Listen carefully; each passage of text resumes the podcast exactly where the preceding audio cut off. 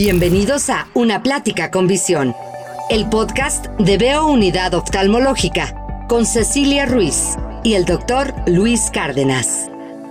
Quinta temporada, episodio 3. Microbiota y su repercusión en la salud y los ojos. Hola, ¿qué tal? ¿Cómo están? Bienvenidos nuevamente a Una Plática con Visión, el podcast de Veo Unidad Oftalmológica con el doctor Luis Cárdenas, que aquí lo tengo.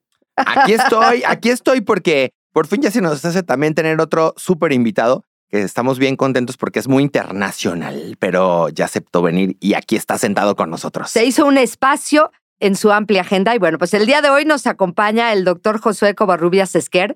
Él es médico especialista en pediatría, gastroenterología pediátrica y autor del libro Manual de Probióticos. ¿Cómo estás? ¿Cómo están? Un gusto estar aquí con ustedes. Bienvenido de verdad a este episodio número 3 de la quinta temporada de Una Plática con Visión. Hoy hablando sobre un tema muy novedoso que es la microbiota intestinal. A ver, empezando, ¿qué es la microbiota, Josué? Les agradezco el tema porque sí es algo muy nuevo. Microbiota en general es un término que hace algunos años la gente le llamaba como flora intestinal. Cuando decía, es que tengo, me dicen que tengo mal mi flora. Microbiota es un concepto más actual que habla del tipo de bacterias y todos esos microorganismos que viven dentro de nosotros en diferentes partes de nuestro cuerpo, particularmente la intestinal, que es la que siempre ha tenido un poco más de información, pero que ha ido avanzando en el conocimiento de qué funciones tiene y para qué nos sirve. Y eso actualmente es un término y un concepto que en medicina cada vez utilizamos más. Pero a ver, entonces la microbiota, ¿nacemos con ella? ¿Se forma cuando vamos creciendo o la podemos fortalecer con el tiempo? Inicialmente en los niños y en pediatría, por eso es que tal vez los pediatras nos hemos involucrado un poco más con este concepto, está asociado a los mil primeros días de vida de un ser humano. Esos mil primeros días se consideran a partir de que mamá se embaraza de ese bebé, cuando el bebé nace y el tiempo que pase para que este niño vaya desarrollando esta microbiota. Actualmente en pediatría esto se le conoce los primeros mil días de vida y la importancia de estos mil días en el desarrollo de estos bebés. Las bacterias que lleguen a él, ya sea en cuestión ambiental, en cuestión alimentación, qué es lo que come, qué tipo de medicamentos, antibióticos que ha utilizado, todo lo que sucede en este niño en los primeros tres años de vida, pues va a condicionar cómo es su microbiota o de una manera más correcta, más completa, su microbioma. Que la diferencia entre microbiota y microbioma son genes, genes de bacterias y microorganismos que están dentro de nosotros y que esa microbiota o ese microbioma pues va a permitir que el niño sea conforme crezca, un adolescente sano, un adulto sano. Y hoy en día todos los estudios que están haciendo a nivel mundial se relacionan en qué tiene que ver esta microbiota desde que nos nacemos y nos vamos formando y creciendo con enfermedades posteriormente que se van a asociar a una disbiosis o a una modificación en este microbioma. ¿Y qué podemos hacer para tener una microbiota saludable? Creo que nos lo preguntamos todos. Pues inicialmente en lo que tiene que ver con niños, que es un gran tema y, doy dos, tres ideas, en la alimentación. Actualmente México tiene su nacimiento, la tasa de nacimiento en México en un, un porcentaje muy alto es vía cesárea.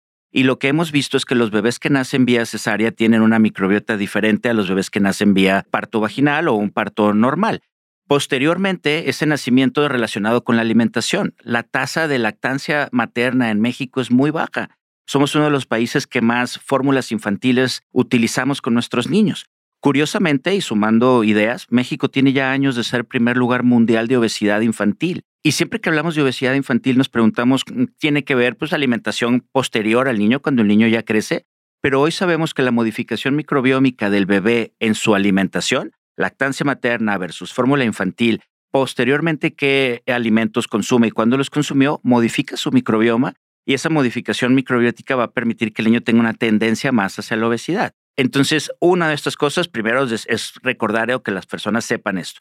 Tipos de nacimiento, tipo de alimentación, el uso de fórmula infantil, pero también hay otro gran tema que a la población es interesante recordárselo, el uso de medicamentos y el uso de antibióticos. México también está desde hace años considerado uno de los países que más medicamentos utilizamos, particularmente nuestros niños. Yo insistiría en decir, yo soy pediatra, que mm, esa parte cuando los niños van creciendo, pues van modificando hacia la edad adulta. Pero los niños que cada mes les estamos dando antibiótico porque en teoría lo requieren, no tiene un poquito de moco y mamá insiste en comprarle un antibiótico, o van a la farmacia y antibióticos de diferentes niveles, orales, inyectados, de diferentes formas, pero está recibiendo mucho medicamento.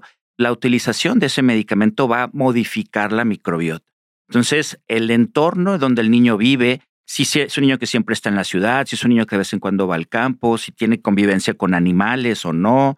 En fin, hay muchas cosas que pueden ayudar a las familias a modificar la microbiota de sus hijos en una situación positiva, ayudarlos a que tengan una mejor microbiota. Oye, y si en esos primeros mil días no logras una microbiota saludable, ¿ya no tienes remedio? O a lo mejor, pues ya en esos mil días te dejaron la microbiota Porque ya pasaron esos mil días, ¿eh? Ya pasaron esos mil días, ¿eh? Sí, sí, hace, unos cuantos. Pero, ¿qué pasa? ¿Puedes volver a tener una microbiota saludable? Sí, la verdad es que es una excelente pregunta. Yo me enfoco un poco a, a hablar de los niños, pero las personas que ya pasamos hace algún tiempo esos mil días, sí, sí podemos hacer muchas cosas. Eso tiene que ver con hábitos y que aunque pareciera ser muy trillado en medicina, que siempre hablamos un poco de alimentación, hacer ejercicio, salir al campo, respirar aire más puro, el tipo de alimentos que consumimos, en fin, sí, sí podemos modificar y sí podemos hacer cosas por mejorar esa microbiota.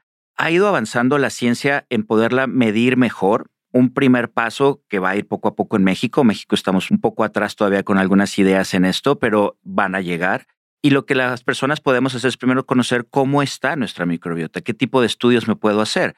Son estudios que se hacen en heces y que tiene que ver con yo conocer en dónde estoy o en dónde está mi microbiota, independiente de tener síntomas muy particulares, que podríamos hablar mucho alrededor de qué, a qué se asocia. Pero primero es conocerla y después sí hacer muchas cosas por modificar, pero básicamente tiene que ver con el entorno, en dónde estamos, el tipo de actividad física o ejercicio que hacemos y lo más importante de todas, qué alimentación y qué dieta consumimos. Eso es realmente alrededor del tema microbiótico, dieta va directamente ligado a, a la importancia de nuestra alimentación y cómo eso va a modificar nuestra microbiota. Y el estrés y el sueño también tienen efectos, ¿no? Sí, totalmente. Las personas que vivimos bajo un nivel de estrés constante, eso modifica mucho en el tipo de bacterias que tenemos en nuestro cuerpo.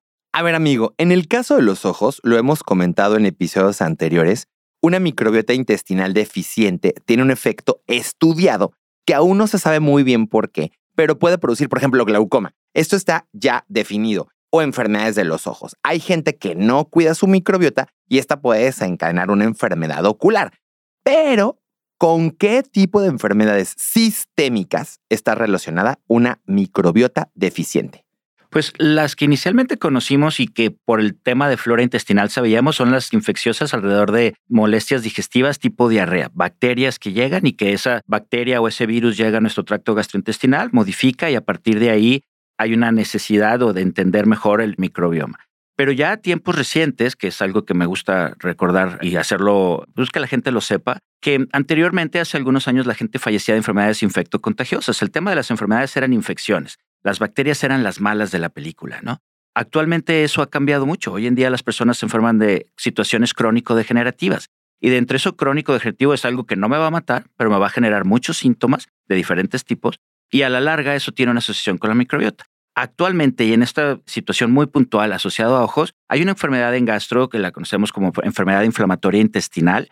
Esta enfermedad inflamatoria intestinal, como su nombre lo dice, es un intestino que está inflamado, son molestias digestivas constantes que van avanzando. Esa enfermedad inflamatoria intestinal, pensando en los ojos, hace tiempo que sabemos que tiene una directa relación en la idea de una uveitis, por ejemplo, ¿no? Una enfermedad asociada a esta enfermedad inflamatoria y que ¿qué tiene que ver mi intestino que tengo molestias en mis ojos? Igual el ojo seco o enfermedades autoinmunes que se asocian a esto. El intestino en general controla el 80% de nuestro sistema inmunológico y eso a veces lo olvidamos. Y cuando nuestro intestino no está del todo bien, hay un intestino permeable, hay una serie de situaciones intestinales. Eso va a modificar nuestro sistema inmunológico pensando en temas de autoinmunidad, que hoy en día, hoy en día mucho más ocurridas que hace algunos años.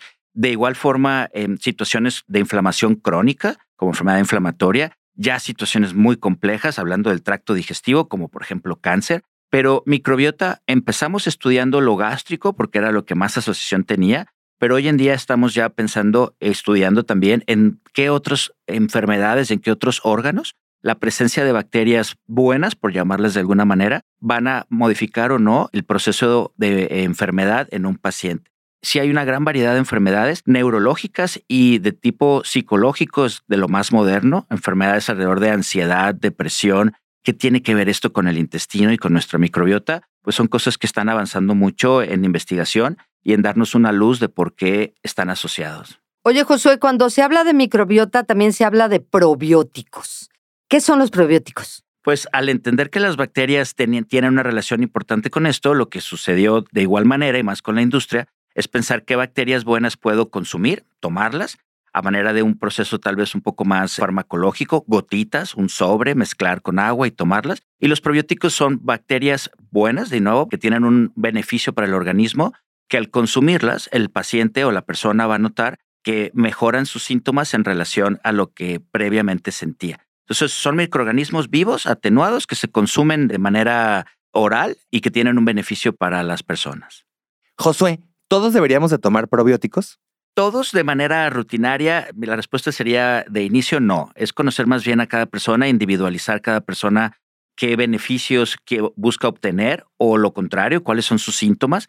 La industria de los probióticos y los estudios alrededor del microbiota y, sus repercusiones, pues hoy en día podemos encontrar, sobre todo en Internet y en redes sociales, pues situaciones que tienen que ver con el sueño, con el cansancio, con la digestión, con ir al baño, con apetito, con demasiados síntomas que todavía están en un proceso de investigación, que todavía nos falta tener la claridad en, medicina basada en evidencia. Entonces la respuesta sería no. A todo mundo de manera rutinaria no. Pero quien sí tiene una serie de síntomas y que mm, ha notado que al consumirlos tiene un beneficio, sí valdría la pena individualizarlo, saber qué es lo que quiere mejorar.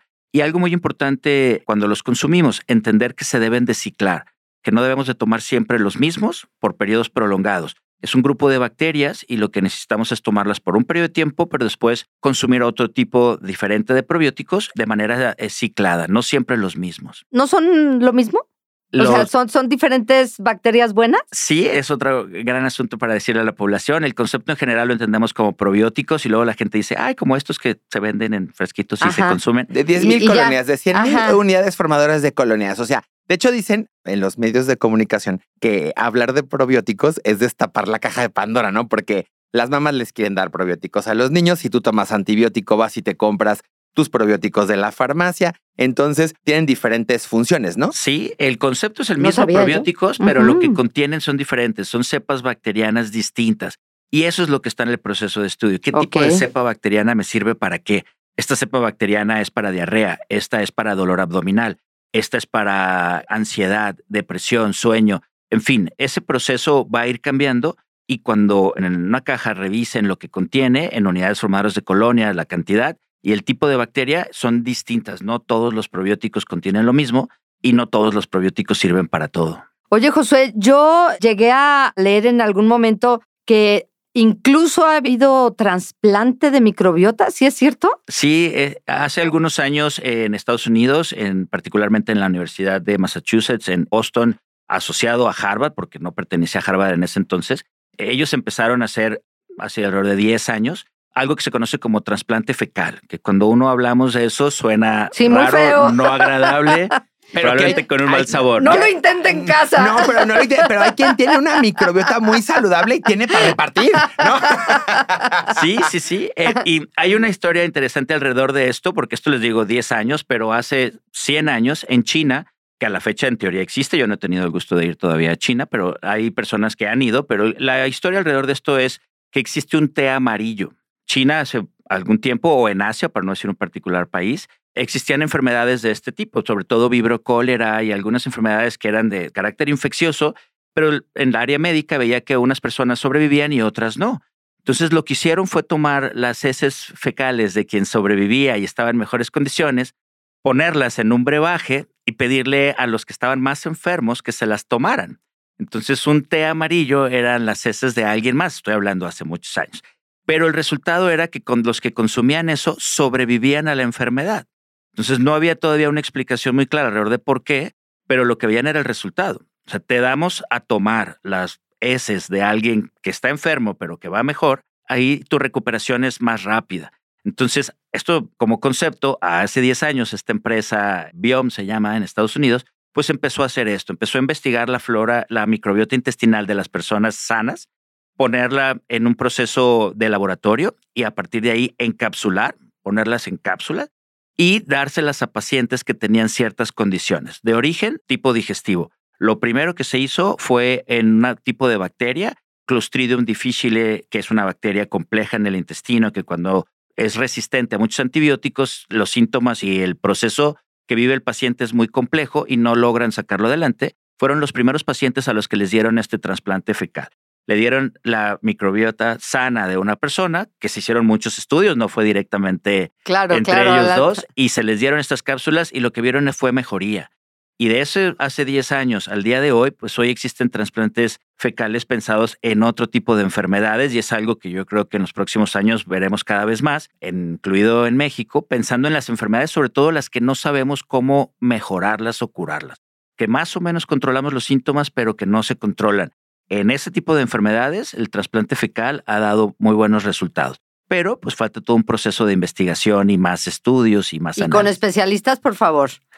Eso es importante, eso es importante. Sí, siempre con, gente que sea experto. Yo siempre les digo, ¿tú quieres que tu hijo o tú te trate un experto o alguien que se formó leyendo ahí en Google o en otras cosas? La verdad es que nosotros estudiamos un montón, leemos artículos de reciente publicación. Entonces es súper importante siempre acudir con alguien experto en el área. A ver, hablando de los ojos, yo quería recordarles el efecto súper importante de la microbiota en los párpados para la salud ocular. La microbiota es, eh, yo creo que uno de los principales factores que mantiene la salud ocular de los ojos. Y es que ya hablamos que la microbiota intestinal puede tener efecto a nivel ocular, pero también tenemos microbiota a nivel de los párpados y es importante cuidarla. Por eso les decimos que se laven las pestañas, por eso les decimos que no se pongan medicamentos, perdón, remedios caseros o la gente que utiliza, por ejemplo, té de manzanilla, porque esto cambia la microbiota. Acuérdense que la microbiota no es patógena siempre y cuando no cambie de lugar o tú no le cambies el territorio. Entonces, cuando tú utilizas remedios caseros, mucha gente, ya lo hemos dicho, muchísimos episodios, se pone mil cosas alrededor de los ojos, aceites, que es lo más común, ¿no? Aceite de coco, aceite de aguacate, aceite de almendra para desmaquillarse, para que les crezcan las pestañas. Lo único que estás haciendo es modificar la microbiota de los ojos y con ello modificas la calidad de tu película lagrimal y además estás en riesgo de padecer alguna otra enfermedad ocular. Así es, Luis, por eso lavarse las pestañas. Por favor. Muy importante. Josué, ¿qué es lo que se estudia actualmente sobre la microbiota y nos puedes dar alguna idea de qué estará disponible en el futuro? Pues esos estudios han avanzado mucho. Yo suelo decir que el uso de probióticos, posbióticos, que es un concepto también más moderno, son metabolitos de estos probióticos, pues es la medicina del futuro. Es pasar de curarnos con químicos hacia tratar de ayudarle al cuerpo de una manera más natural, si esa palabra encaja en eso, a que el cuerpo recupere salud. Entonces, el estudio, el campo de estudio de los probióticos, de la microbiota, para posteriormente ir al probiótico como un suplemento, actualmente es enorme. Los últimos tres premios Nobel de Medicina es gente que ha estudiado el sistema inmunológico basado en tratamientos probióticos para el cáncer, por ejemplo. Entonces, cáncer a los próximos años, ya tenemos años de que esto ha sido así, pero en los siguientes 15, 20 años, es tratar de desarrollar tratamientos distintos donde el paciente se vea beneficiado, pero tenga un menor número de complicaciones o efectos secundarios asociados a un químico. La palabra o el concepto de quimioterapia es el, un químico entrando al cuerpo que va a atacar unas bacterias, pero a unas células que como tal se consideran cáncer, pero de igual forma ataca a los buenos, a los malos, a todos. Se lleva todo. Se lleva a todos. Y eso genera pues los efectos secundarios. Hoy en día un campo de estudio es probióticos y cáncer. Y esto se han visto muchos beneficios, ya sea en el acompañamiento o en la recuperación. Otro, les decía, es salud mental esta epidemia que también hemos vivido a nivel mundial de salud mental, depresión, ansiedad, trastornos desde el punto de vista psiquiátrico y su asociación con la microbiota. Los neurotransmisores y lo que el cerebro requiere para estar contento, feliz, los produce el intestino. Nuevamente, cuando ese intestino está bien, nuestra salud mental está bien, es algo asociado.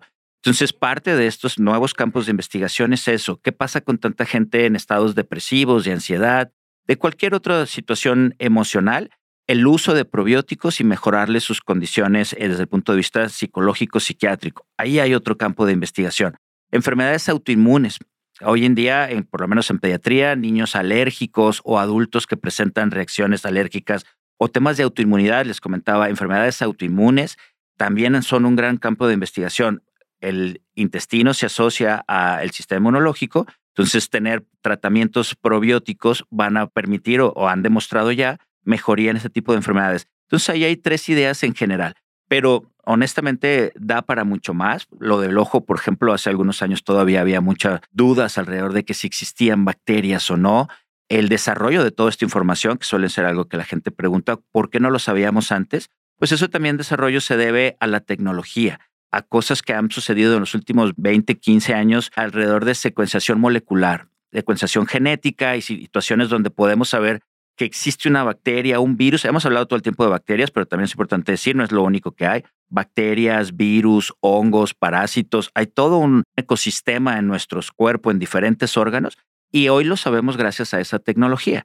Entonces, el campo de investigación para los próximos 10 años, pues es muy extenso, pero yo aplaudo, siempre lo he pensado como médico, que el tratar a los pacientes también pasa por una idea de que el cuerpo también sabe cómo defenderse y que ayudar a nuestro cuerpo a que se defienda es un concepto que en medicina lo habíamos perdido. Pareciera que todos los tratamientos tienen que venir de cosas externas. Hay enfermedades que lo requieren, pero también decirle a la gente o regresar a una idea básica, y de nuevo, que es algo que Hipócrates dicen que decía hace muchos años, ¿no? Somos lo que comemos. Esta parte de nuestra alimentación va directamente ligada y cómo recuperamos conceptos hoy, 2023, conciencia, mucha investigación y tecnología que lo habíamos dejado de lado porque pensábamos que no tenía nada que ver. Tú puedes comer lo que sea y eso no tiene nada que ver con tu enfermedad. Tú puedes comer lo que sea y eso no tiene nada que ver con tu estado emocional. Y eso no, eso hoy lo sabemos gracias a los probióticos y al estudio de la microbioma y los resultados de la investigación que se han demostrado. Wow. Josué, haznos un resumen de cuáles serán las banderas rojas de que algo no anda bien en tu intestino. Empezando por la parte sencilla es la parte digestiva. Tengo molestias digestivas, dolor abdominal, mi ritmo de evacuaciones ha cambiado mucho, tengo más un perfil de estreñimiento, diarrea ocasionalmente, basado a síntomas digestivos a síntomas generales, una sensación de cansancio, poca energía, dolores de cabeza en general, la sensación de estar como agotado, de ahí a diferentes órganos, pues ya muy puntualmente, pues que tenga que ver en el caso de la piel, por ejemplo, un órgano de los que más importancia tiene, como bien comentaba Luis, la microbiota, pues igual empiezo a tener reacciones en la piel, las reacciones me tardan tiempo, picor, comezón.